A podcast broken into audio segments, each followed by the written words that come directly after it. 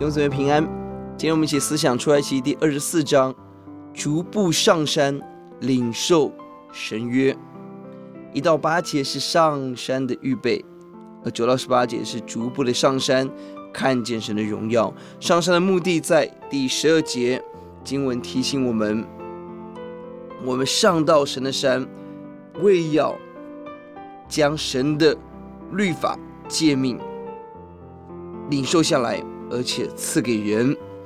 十二节这么说：耶和华对摩西说：“你上山到我这里来，住在这里。我要将石板并我所写的律法跟诫命赐给你，使你可以教训百姓。”神呼召摩西上山。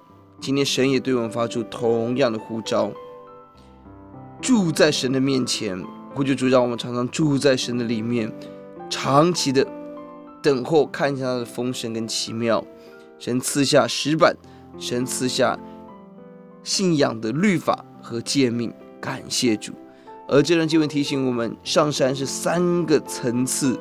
第一批是九到十一节有摩西、约书亚、亚伦、户珥跟长老；第二批十二到十四节剩下摩西跟约书亚；第三批十五到十八节只有摩西独自上山。三层的启示提醒我们，弟兄姊妹，不管我们信主多久，让我们每一天对神的认识都要不断的更新。千万不可以以为已经得着，已经完全，让我们竭力进到神的同在中。也看到我们要上山，而在领袖上山前，都做好在山下的预备。三到八节是百姓与神立约，并且摩西指派任务，在争讼的事情他们要处理，职务带领人就是亚伦、户珥。上山下山要有一个美好的平衡，上山领受神的约，下山带领教导百姓。这两个不可偏差。